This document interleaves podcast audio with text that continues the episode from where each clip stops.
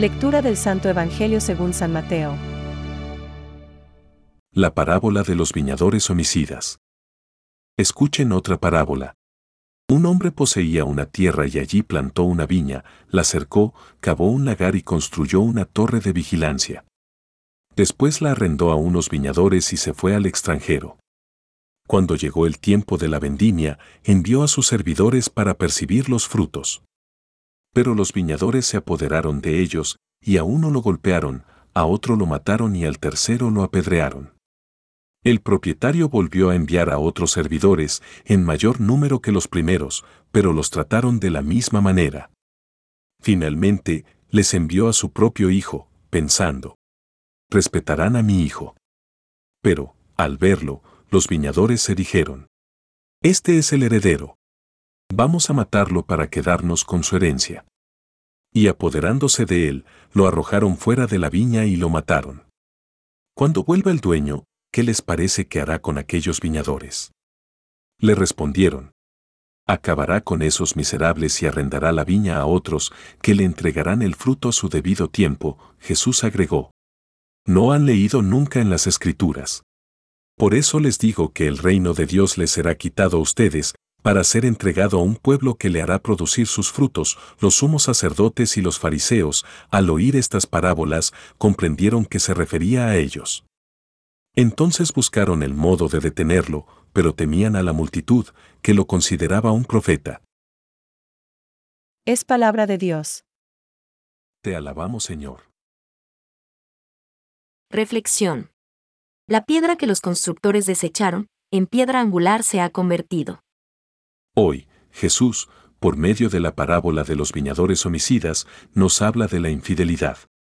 Compara la viña con Israel y los viñadores con los jefes del pueblo escogido. A ellos y a toda la descendencia de Abraham se les había confiado el reino de Dios, pero han malversado la heredad. Por eso os digo, se os quitará el reino de Dios para dárselo a un pueblo que rinda sus frutos. Mateo 21,43 Al principio del Evangelio de Mateo, la buena nueva parece dirigida únicamente a Israel. El pueblo escogido, ya en la antigua alianza, tiene la misión de anunciar y llevar la salvación a todas las naciones. Pero Israel no ha sido fiel a su misión. Jesús, el mediador de la nueva alianza, congregará a su alrededor a los doce apóstoles, símbolo del nuevo Israel, llamado a dar frutos de vida eterna y a anunciar a todos los pueblos la salvación. Este nuevo Israel es la iglesia, todos los bautizados. Nosotros hemos recibido, en la persona de Jesús y en su mensaje, un regalo único que hemos de hacer fructificar. No nos podemos conformar con una vivencia individualista y cerrada a nuestra fe. Hay que comunicarla y regalarla a cada persona que se nos acerca. De ahí se deriva que el primer fruto es que vivamos nuestra fe en el calor de familia, el de la comunidad cristiana. Esto será sencillo, porque, donde hay dos o más reunidos en mi nombre, yo estoy allí en medio de ellos. Mateo 18,20. Pero se trata de una comunidad cristiana abierta, es decir, eminentemente misionera. Segundo fruto. Por la fuerza y la belleza del resucitado, en medio nuestro, la comunidad es atractiva en todos sus gestos y actos, y cada uno de sus miembros goza de la capacidad de engendrar hombres y mujeres a la nueva vida del resucitado. Y un tercer fruto es que vivamos con la convicción y certeza de que en el Evangelio encontramos la solución a todos los problemas. Vivamos en el santo temor de Dios, no fuera que nos sea tomado el reino y dado a otros.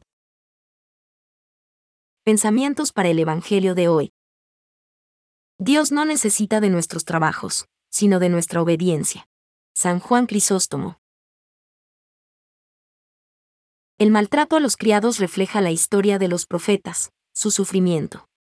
Aunque el hijo correrá la misma suerte, el amo no abandonará a la viña. La arrendará a otros.